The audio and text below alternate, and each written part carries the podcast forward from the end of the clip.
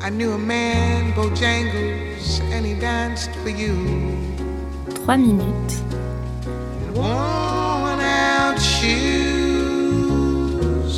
Une œuvre.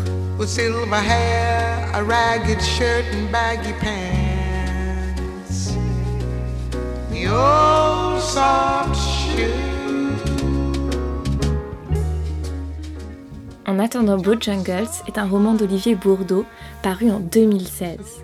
Il raconte l'histoire d'un couple et de leur enfant qui est aussi l'un des narrateurs. Le fait que le jeune garçon raconte l'histoire rend le récit drôle, poétique et conjure parfois le mal qui s'immisce dans cette famille. En effet, si chaque jour est une fête dans cette famille extravagante, la santé euh, mentale de la mère, Louise, qui est le personnage qui illumine le roman, est fragile. J'ai trouvé intéressant ce regard sur la folie. Louise, dans ses moments d'euphorie, est une véritable artiste, une danseuse, une magicienne, et elle réunit tous ses amis dans leur appartement fantasque pour des dîners, des fêtes, dans lesquels le petit garçon rencontre tout un tas de personnages hors du commun et intéressants. Dans ces moments de délire, les histoires qu'elle invente sont des contes pour le petit garçon.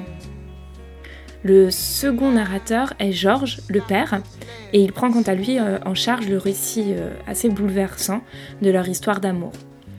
De leur rencontre à leur vie de famille, en passant par leur appartement, leurs vacances, sa voix témoigne de la force de l'amour qu'il éprouve pour elle et du tourbillon qu'elle provoque dans sa vie et dans lequel il se laisse volontiers emporter. Le personnage de Louise, ainsi raconté par son mari et son fils, est un vrai personnage de roman, fantasque, fou, mélancolique. J'ai assisté à une représentation d'une adaptation théâtrale de ce roman, euh, mise en scène par Victoire Berger-Perrin.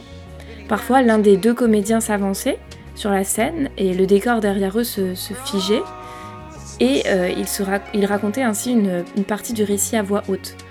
Euh, cela permettait de rendre compte du beau texte d'Olivier Bourdeau et de montrer les deux temporalités, celle où a posteriori le fils et le mari racontent l'histoire, et celle du récit. Un des passages qui m'a marqué est la rencontre, ou plutôt la confrontation entre Louise et la maîtresse du petit garçon.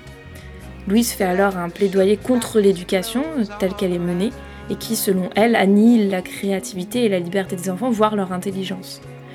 En tant qu'enseignante, cela m'a interrogée. Ce roman aurait complètement pu s'inscrire dans le parcours euh, individu, moral et société. En effet, la famille de Louise est en marge de la société, elle ne peut pas s'y intégrer, son non-conformisme, sa liberté est trop grande. Cela nous questionne sur les normes sociales. Ne sont-elles pas trop contraignantes justement? Les valeurs de cette famille sont l'amour, la liberté, la créativité et on les prend pour des fous. C'est cette chanson de Nina Simone dont s'inspire le titre. Louise l'adore et elle rythme le récit ainsi que l'enfance du narrateur qui regarde ses parents qui dansent sur cette chanson.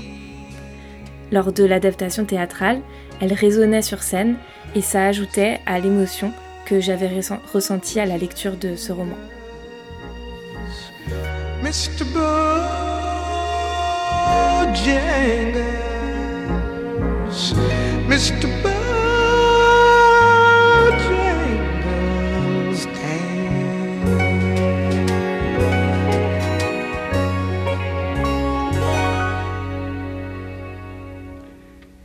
He said, I dance now at every chance in honky tonks for drinks and tips.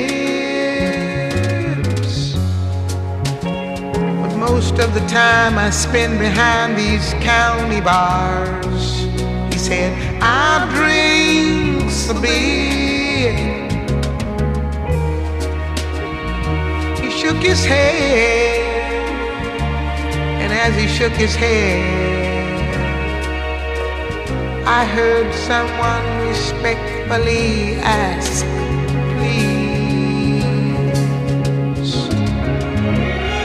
Mr. Bojangles, Mr. Bojangles.